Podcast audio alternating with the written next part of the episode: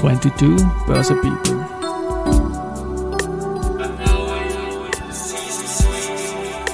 And now in season 3.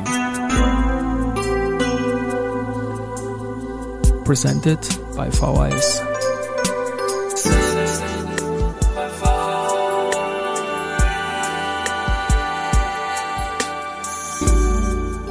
Ja, herzlich willkommen wieder zur Serie 22 Börse People. Und diese Season 3 der Werdegang und Personality Folgen ist presented by VHS. Mein Name ist Christian Drastil, ich bin der Host dieses Podcasts und mein 21. Gast in Season 3 ist Clemens Eiter, CFO der POR und heuer auch als Musiker auf der Stage der Zierer Jahrestagung gewesen. Herzlich willkommen, Clemens, bei mir im Studio. Hallo, herzlich willkommen. So, legen wir los. Ich habe dich ja als CFO und Musiker angekündigt. Das ist auch ein bisschen die thematische Spanne, die wir in der nächsten knappen halben Stunde bringen werden und ich freue mich sehr drauf. Werdegang Podcast ist ein bisschen, wir fangen an mit den Anfängen und da steht einmal ein Wirtschaftsstudium an der WU, Wirtschaftsinformatik. Wieso hast du das gewählt und wie ist es da bei dir losgegangen? Ja, also wie ich begonnen habe zu studieren, da war Wirtschaftsinformatik relativ neu. Und äh, das war sehr en vogue, äh, Kombination aus ähm, einer technischen Sparte und einer wirtschaftlichen. Äh, Im Zuge des Studiums habe ich dann gesehen, dass in der Wirtschaft mehr Leidenschaft bei mir liegt und äh, habe das dann vor allem im zweiten Abschnitt auf der WU ausgebaut. Da baue ich gleich einmal ein Learning aus meinem Podcast ein. Das haben nämlich viele Leute studiert und so ein Informatikwissen schadet den wenigsten, wie ich so mitbekommen habe. Ja es ist ja auch so, dass äh, CFOs oft äh, auch die, die IT-Agenten mit übernehmen und da schadet, glaube ich, ein Wirtschaftsinformatikstudium gar nicht. Jetzt mache ich gleich einen Sprung zur POR, wo du ja CFO bist. Hast du die IT-Agenten? Habe ich, ja. Du hast, okay. Digital Unit heißt die bei uns, ja, liegt in meiner Verantwortung. Wunderbar. Aber wir machen die Reise mal weiter. BDO, du warst dort Partner 2009 bis 2021, eine lange spannende Zeit, zuständig äh, Branchenexpertise, Bauwirtschaft. Wie ist das aufgesetzt gewesen? Und auch IFS habe ich dann noch Fragen dazu, aber wie ist das aufgesetzt gewesen bei der BDO? Habt ihr da branchenmäßig, so wie bei einer Analyseabteilung einer Großbank, der macht Bau, der macht vielleicht Banken und so weiter? Also das war so, ich meine, zunächst einmal, ich war bei der BDO seit dem Jahr 2000 in Summe äh, fast 21 Jahre, also sehr lange Zeit. Und ähm, zunächst haben sich äh, die Wirtschaftsprüfer und Steuerberater ausgerichtet nach den Disziplinen Steuerberater, Wirtschaftsprüfung und dergleichen. Und wir haben dann gesehen, dass äh, in Wahrheit die Kundennähe eine Rolle spielt und dass es wichtig ist, Unternehmen zu verstehen und ich sage mal möglichst auch ganzhaft zu betreuen. Ähm, auch hier gibt es einen Bezug zur BO. Ich bin ähm, ähm, schon im Jahr 2010 zur BO gekommen und äh, Leiter äh, Ab Bauabteilung bin ich erst äh, später geworden, aber das ist natürlich auch stark durch die BO passiert. Aber ich hatte natürlich auch andere Mandate in der da muss ich kurz jetzt nachfragen. Das ist kurz nachdem der Karl-Heinz Strauß auch, glaube ich, bei der Pora zum CEO geworden ist, oder? Genau, der, genau. Ich glaube, der hat 2010 äh, bei der, bei der POR begonnen. Genau. Na, perfekt. Und IFRS war auch so ein Schwerpunkt bei der BDO, der fachlich bei dir gelegen ist. Ich nutze jetzt die Möglichkeit für meine Hörerinnen und Hörer, viele B2B-Leute auch dabei. Erklär uns doch mal IFRS. Ähm, IFRS steht für International Financial Reporting Standards. Ähm, früher haben die IAS geheißen, International Accounting Standards. Ähm, unter dem Begriff kann man sich vielleicht leichter vorstellen, der Anspruch war, Rechnungslegung international vergleichbar zu machen. Und ähm, ich glaube, das ist schon eine wichtige Aufgabe für äh, internationale ähm, Internationalität, internationale Märkte, auch Kapitalmärkte. Ähm, ein Beispiel, wo das noch nachhinkt, ist ähm, der Versicherungsbereich. Ähm, da ist es so, dass es eben unterschiedliche Bilanzierungsregeln gibt weltweit und jetzt ein neuer Standard mit IFRS 17 diese Vereinheitlichung schaffen soll. Ja, mhm. Da geht es um mehr und nicht weniger darum, dass äh, beispielsweise Versicherungsunternehmen bisher alle vereinnahmten Prämien als Umsatz zeigen Künftig dürfen sie nur das, was sie in Wahrheit abarbeiten, über die Erledigung der Prämien als Umsatz zeigen. Also da gibt es große Veränderungen. Ein Beispiel dafür, spielt natürlich eine Rolle jetzt auch äh, für die Beurteilung von Unternehmen, die, die KPIs. Und das war der Anspruch und äh, es ist auch so, dass die IFRS am Anfang viel abgeschaut haben bei US Gap. Ja. Und am Ende hat es so geendet, dass äh, US Gap eigentlich einen Druck hatte oder die Frage hatte, ob sie die IFRS mit anerkennen oder die amerikanische Börse oder umgekehrt. Also das hat sich entwickelt. Und in Wahrheit, glaube ich, ist das grundsätzlich ganz gut gelungen. Und IFRS hat sich eigentlich durchgesetzt, oder? Kann man sagen. IFRS hat sich durchgesetzt. Jetzt im Verhältnis zu US Gap ist es so, äh, dass die Amerikaner gesagt haben, nein, zumindest für US-Unternehmen, die müssen US Gap bilanzieren, aber alle Ausländer dürfen mit IFRS an amerikanischen Börsen notieren. Die brauchen kein US GAAP. Ich habe jetzt eine kleine Bauwoche hier, weil wir senden die Folge am Freitag, am Montag, also fünf Tage, vier Tage vorher war der Thomas Birtel von der Strabag zu Gast. Wenn du zuständig warst in der, in der BDO für die, für die Bauwirtschaft, äh, gab es da irgendwelche Konkurrenzklauseln, dass man sagt, wenn man die POR macht, kann man die Strabag nicht machen? Gibt es sowas bei, bei Wirtschaftsprüfern? Also grundsätzlich gibt es eine strenge Verschwiegenheit und ähm, man muss Interessen, sage ich mal, zunächst selbst abwägen, aber das muss man natürlich mit den Auftraggebern besprechen und das müssen die genehmigen.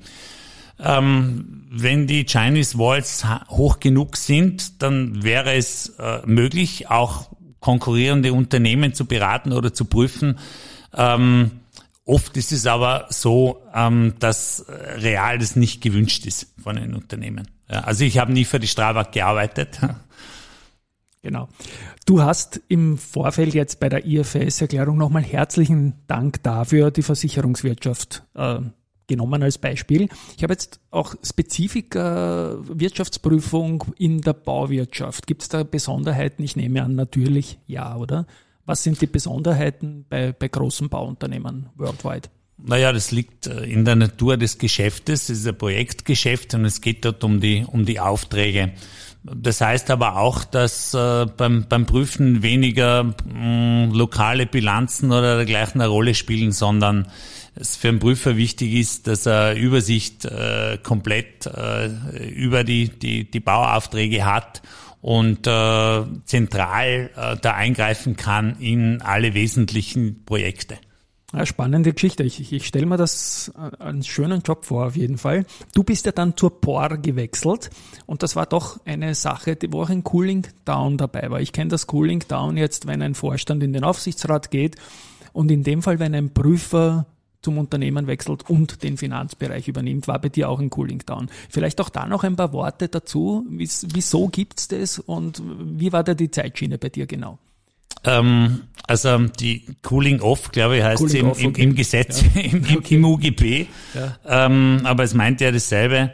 Ähm, das ist interessant. Das ist, äh, glaube ich, eine der letzten Enron-Spätfolgen. Und das damals stimmt, im Zuge Sabans Oxley Act ähm, ja. hat ähm, alles Mögliche an Hygieneregeln gegeben und eine davon war die, äh, dass ähm, Personen nicht äh, vom Prüfungsunternehmen direkt in der Verantwortung wechseln können bei einem äh, börsennotierten Unternehmen. Und ähm, das hat die Europäische Union übernommen und das gibt es natürlich auch bei uns im, im Rechtsbestand. Und bei dir war das dann im Sommer 2021 so weit, dass du beratend stärker noch zur BOR gekommen bist, aber noch nicht CFO warst, weil das weiß ich ja, das war dann im Mai 2022, warst du dann offiziell CFO. Und in der Zwischenzeit hast du was für die BOR getan? Was durftest du da? Genau, also ich bin im Juli 2021 nominiert worden und ähm, die Regel ist so, man kann genau ausrechnen, äh, wann man dann tätig werden kann als CFO. Das war bei mir eben ab Ende April der Fall. Ab Mai bin ich bestellt worden, was aber nicht verboten ist, dass man dann ähm, dem ähm, aktuellen CFO beratend zur Seite steht. Und das habe ich ähm, ab dem Juli 2021 auch gemacht. Okay, da wollte ich jetzt ja unbedingt hin, weil du hast nämlich im Jahr 2021 auch eine Firma gegründet, die KE Consulting. Genau. Ähm, KE ist für mich die Abkürzung für Kapitalerhöhung. Ich sitze einem Clemens Eiter vis-à-vis, wo ich mir denke, das könnte auch was anderes bedeuten, das KE bei dir. Und die Bohr hat er dann im Herbst der Kapitalerhöhung gemacht. Eine große, schöne. Ja, so ja. ist es. Ähm, äh, genau, also der Name ist sicher von meinen Initialen gekommen. Umso schöner, dass eine KE in Form einer Kapitalerhöhung dann im, im Herbst 2021 auch geklappt hat. Wie, wie war das dann in dieser doch späten, ziemlich genau zwölf Monate her, wie war das dann in dem späten Jahr 2021? Das hat sich ja schon ein bisschen verdunkelt auch irgendwie, das äh, wirtschaftliche Umfeld. Ihr habt die KI, glaube ich, schön platziert, gut durchgezogen. Kernaktionäre sind schön mitgegangen, 12 Euro der Kurs. Genau. Vielleicht mhm. auch da noch ein paar Memories zum Vorgang der Kapitalerhöhung selbst. Du warst ja damals beratend. Ja, also die ist im, im, im Herbst äh, 21 gemacht worden und ich glaube, das war ideal noch am Zeitpunkt, weil das Verdunkeln hat gerade im dritten Quartal am Markt stattgefunden. Und ich glaube, das war der letzte vernünftige Moment, in dem man äh, so eine Transaktion noch äh, durchführen konnte. Ansonsten, ähm, also für unser Business haben wir dort äh, keine dunklen Wolken gesehen. Im Grunde war das ja so, zweites Halbjahr 2021, da war ähm, Hochkonjunktur. Ähm, Corona war äh, vorbei und ähm, das hat eigentlich sehr gut ausgeschaut. Dann ist ähm, der Ukraine-Krieg äh, gekommen.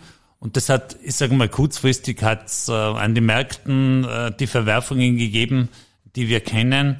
Äh, wobei ich sagen muss, also wir haben uns da, glaube ich, sehr gut gehalten. Sieht man jetzt auch an der, an der Ergebnisentwicklung. Ich glaube auch, dass, dass, ähm, dass Covid, die Covid-Zeit da einen positiven Einfluss insofern hatte, als die Leute einfach für was Schwieriges vorbereitet waren. Ja. Und ich habe das gesehen in der POR, da haben alle mit angepackt und da waren alle zuversichtlich. Und das ist, glaube ich, ganz wichtig in solchen Zeiten, die Zuversicht ähm, nicht zu verlieren. Und äh, ja, wie gesagt, also ich glaube, wir haben das gut über die Bühne gebracht. Mittlerweile ebnet sich äh, zumindest einmal im Moment alles ein bisschen ein und äh, unsere Aussichten sind nach wie vor positiv. Ich habe ja der POR für 2021 für die Kapitalerhöhung einen Number One Award zum börslichen Upgrade in einer, muss man schon sagen, an Kapitalmarkttransaktionen sehr dünnen Phase. Aber die POR hat was Tolles gemacht und vor allem, was nicht selbstverständlich ist nach einer äh, Kapitalerhöhung oder einer Kapitalmarkttransaktion, dass man danach zu den relativen Gewinnern am Sekundärmarkt gehört,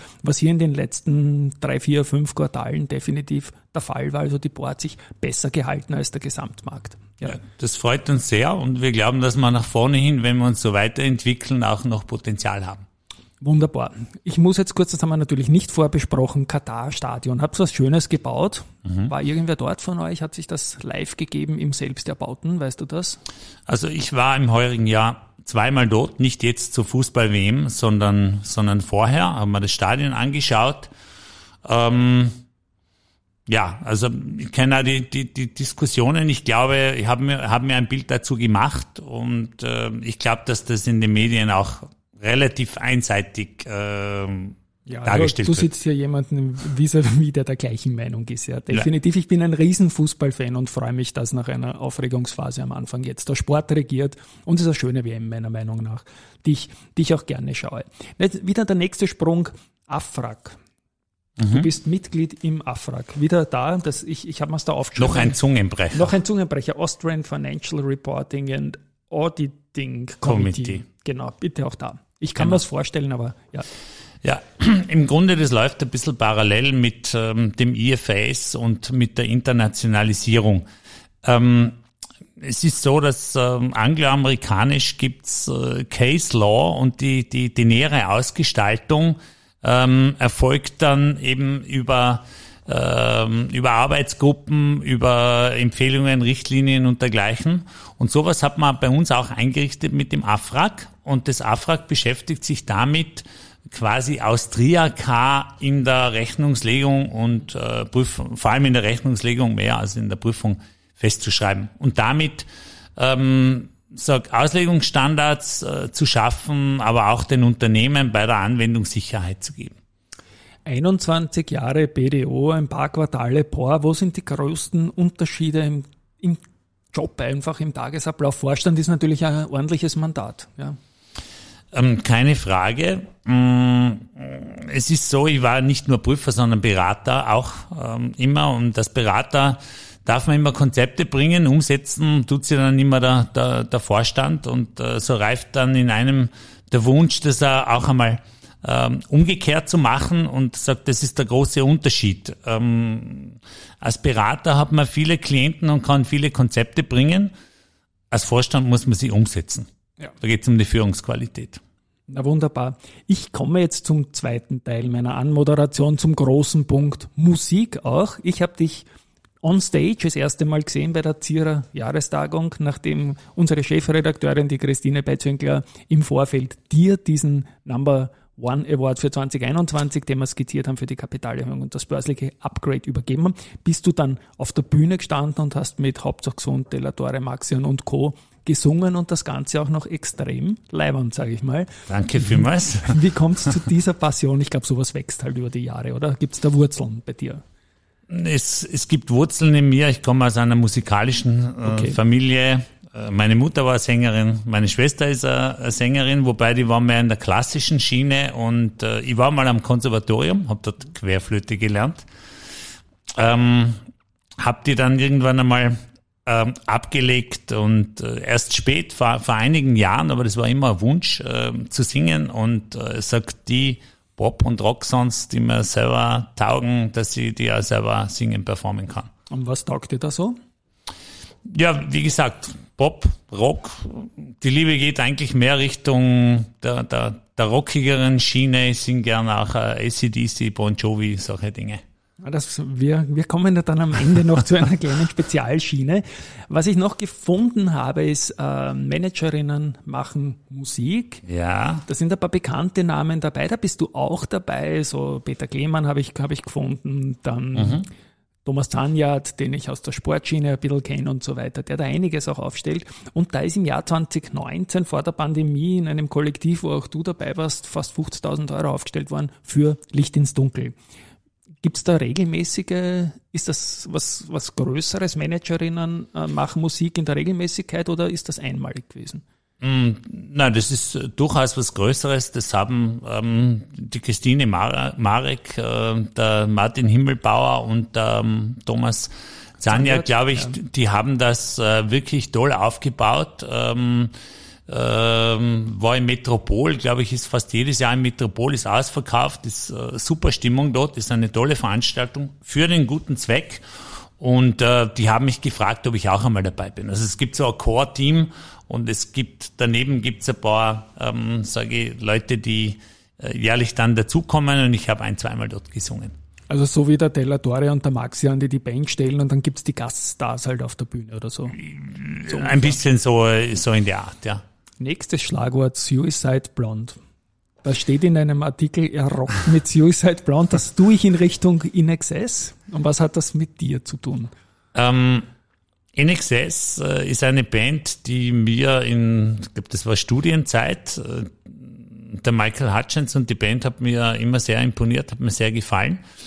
Ähm, wie ich eben begonnen habe zu singen vor einigen Jahren, ähm, habe ich dann die Uli Haslauer gefunden. Das ist eine, eine Unternehmerin, ähm, die ein Schaltschrankbauunternehmen hat und die ist äh, auch eine Rockröhre.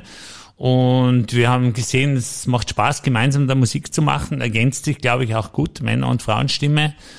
Und ähm, sie ist Suicide Blonde und okay. Äh, so habe ich vorgeschlagen, soll die Band auch heißen. Wunderbar, wunderbar, wunderbar. Und in der POR ist ja auch ein sehr musikalisches Unternehmen. Ich habe in diesem Podcast hier verlinkt auch 150 Jahre POR, ist jetzt drei, vier Jahre her oder was. Ein herrlicher Hüttensong eigentlich. Die 150 Jahre POR haben wir haben heuer Oktoberfest gemacht ja. ähm, in der Otterkringer Brauerei. Ich habe in der POR eine Band zusammengestellt, da haben wir dort gesungen, unter anderem auch die 150 Jahre Doch eine schöne Nummer. Ich kann mich erinnern, das haben meine Kinder im Auto immer mitgesungen. Wir haben wir haben es ein bisschen äh, ein bisschen rockig gemacht ja. und äh, manche Mitarbeiter anscheinend haben, haben geglaubt, es wäre ein neuer Song, aber. Okay, ja, das ist die musikalische Freiheit. Und auch dein Co, der Chef, kann man sagen, der Mr. Bohr, der Karl-Heinz Strauß, ist ein großer Musikliebhaber, Absolut. engagiert sich in Grafeneck zum Beispiel, mhm. kommt auch aus der Klassikschiene. Gibt es mhm. da Bezugspunkte zu dir? Du hast erzählt, deine Mutter, deine Schwester, da ist, ja.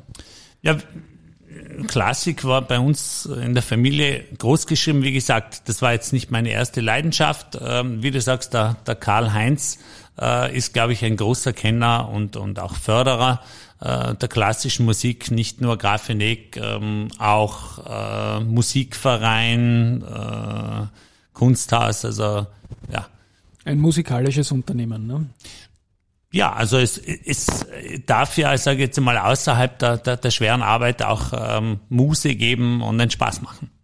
Wunderbar. Wir sprechen jetzt noch über ein Projekt, das wir im Abklang, also im Nachklang noch machen werden. Nämlich auf der Zierer Jahrestagung habe ich die Idee gehabt, wie ich euch allen zugeschaut habe und du hast ja schon bei den anderen Liedern mitgesungen und habe gedacht, okay, er fällt mir auf und dann wusste ich nicht, dass du auf die Bühne kommst und so weiter. Da hat's nämlich die Diana Klein, die auch in diesem Podcast mhm. zu Gast war und wo wir hier irgendwas gesungen haben im Abspann, dann die wurde dann für die Bühne auch engagiert und so weiter. Und jetzt nehmen wir Do They Know It's Christmas Time einfach als Kollektiv Spur für Spur, Besuch für Besuch auf. Und super Idee. Da wirst du mir auch dankenswerterweise, danke, äh, eine eine Spur einsingen.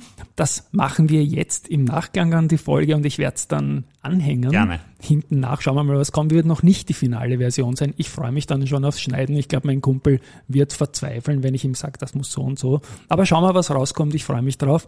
Lieber Clemens, danke für diesen Podcast jetzt einmal ist total spannend. Ich danke auch für ein paar Erklärungen aus der, aus der Wirtschaftsprüfung, aus dem CFO-Bereich. Und ja, ich glaube, wir setzen uns zu den Mischpulten. Ich verabschiede mich Sehr jetzt gerne. schon von den Hörerinnen und Hörern an dieser Stelle. Wunderbar. Vielen okay. Dank. Okay, und now the music.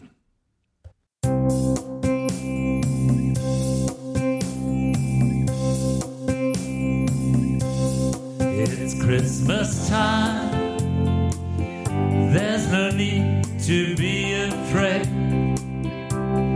At Christmas time, we let in light and we banish it. And in our world of plenty, we can spread a smile of joy. Raise your arms around the world at Christmas time Pray